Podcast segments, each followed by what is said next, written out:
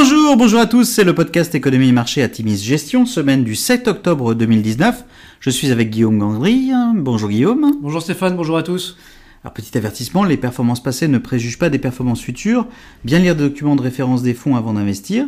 Et puis nous allons citer un certain nombre d'entreprises. Il s'agit d'une simple illustration de notre propos et non d'une invitation à l'achat. Alors cette semaine, nous avons titré Le mot en air. Le mot en air, c'est évidemment l'éventuelle future récession mondiale dans tous les esprits en cette rentrée.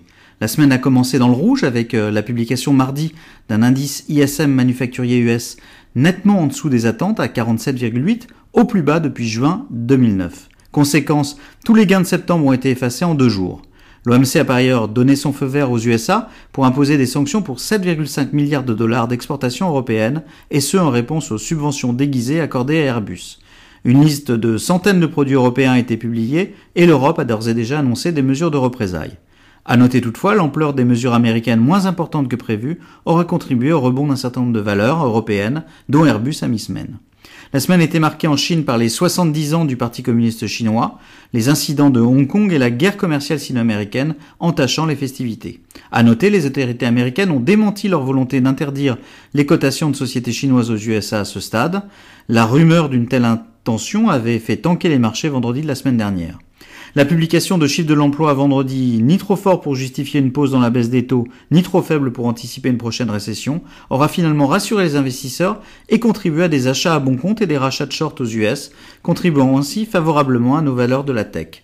L'anticipation par ailleurs d'un ralentissement accru et d'une voire d'une d'une voire de deux baisses des taux de la Fed d'ici fin 2019 pèse sur les taux US, le 2 ans se replie de 0,23% à 1,39% et le 10 ans de 0,16% à 1,52%. Conséquence directe, le dollar baisse de plus de 0,40%, dans près de 0,40% contre euro sur la semaine. Et puis sous la pression de stocks plus élevés que prévu et du ralentissement en cours, bien le pétrole, le WTI, perd 5,2% sur la semaine à moins de 53 dollars.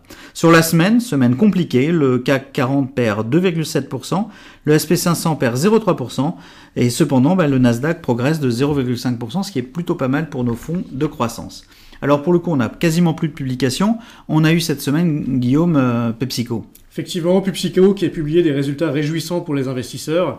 Les investissements annoncés en communication et marketing euh, pèsent sur la croissance des bénéfices, mais l'entreprise réussit à afficher un résultat supérieur aux attentes, avec un bénéfice par action de 1,56 dollars. Euh, l'entreprise redynamise son portefeuille et réalise un chiffre d'affaires au-dessus des attentes, à 17,2 milliards de dollars. Cette croissance permet à PepsiCo de maintenir avec confiance son objectif de croissance annuelle de 4%.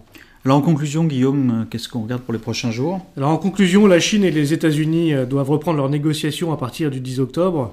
Les avancées des discussions sont euh, très attendues par euh, tous les investisseurs. mercredi, les minutes de la réunion de la Fed de septembre seront publiées. Les investisseurs attendent une baisse de 25 points de base dès octobre et ils sont de plus en plus nombreux à anticiper une nouvelle baisse en décembre. Alors difficile de garder son calme quand les marchés sont aussi erratiques. Il y a des portes de saloon à prendre tous les jours. Après une phase de prudence, nous avons plutôt gardé le cap, ce qui a été euh, profitable en, fin de semaine. Même si plusieurs entreprises devraient acter du ralentissement en cours, nous attendons avec impatience le cycle de publication qui devrait confirmer le caractère porteur de nos thématiques. Nous vous souhaitons une excellente semaine à tous. Bonne semaine à tous.